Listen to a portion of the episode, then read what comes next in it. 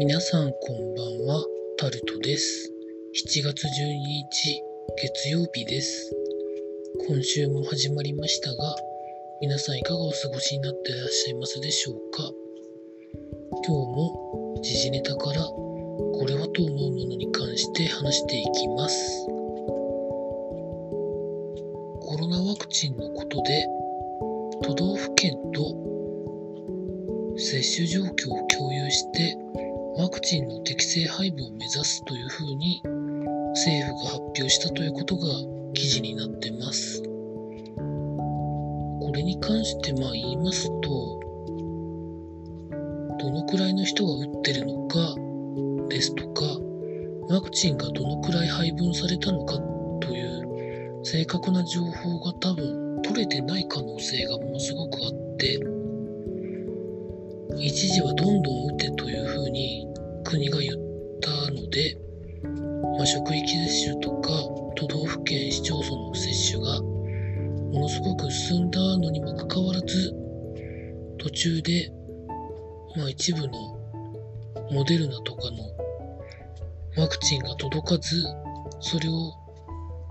状況を早く明らかにしなかったがために今の状況になってるというふうな私の理解なんですけど。まあサプライチェーンマネジメントが難しいってことですよねこれはただ単純にそうじゃなければ東京で今コロナウイルス感染の方増え始めてますけど重症化がどのくらい抑えられるかなんですよね。第5波と一応言われてますが、どうなるんでしょうかね。続いて、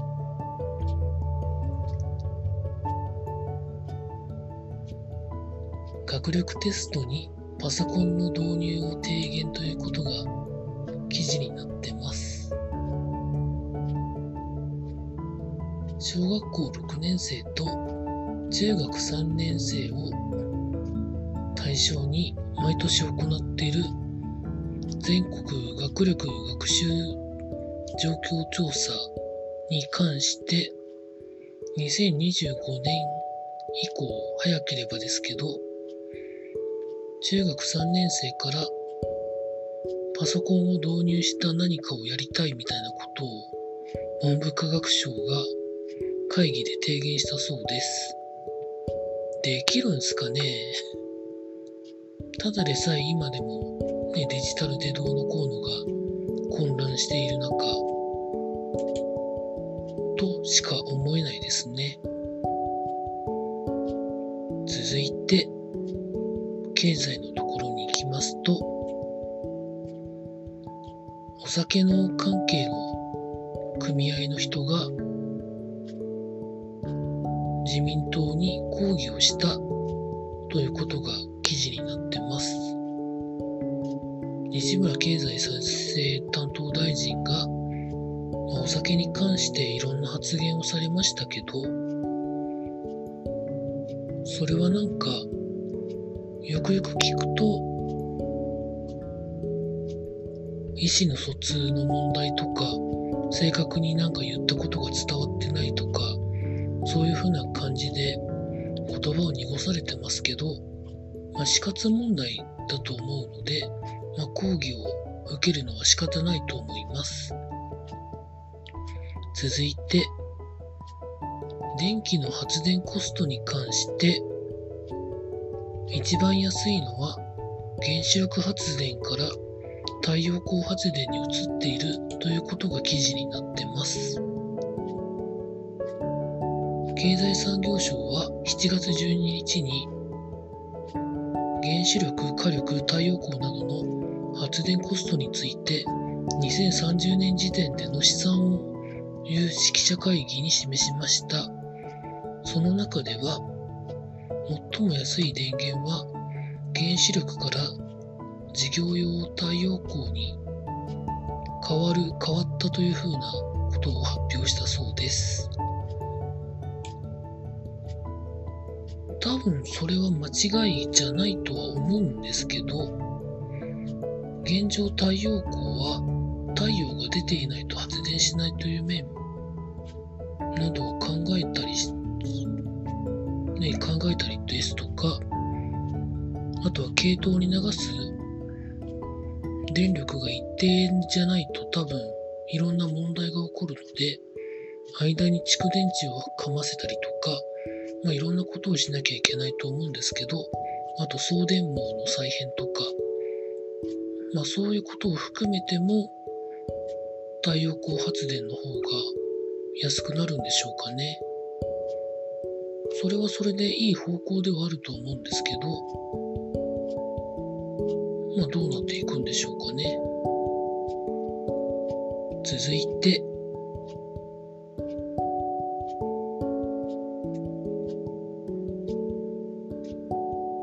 スポーツのところに行きますと、今日は一部のプロ野球とサッカーのオリンピック代表の強化試合とその他いろいろやられておりました。その中でサッカーの U24 オリンピック代表は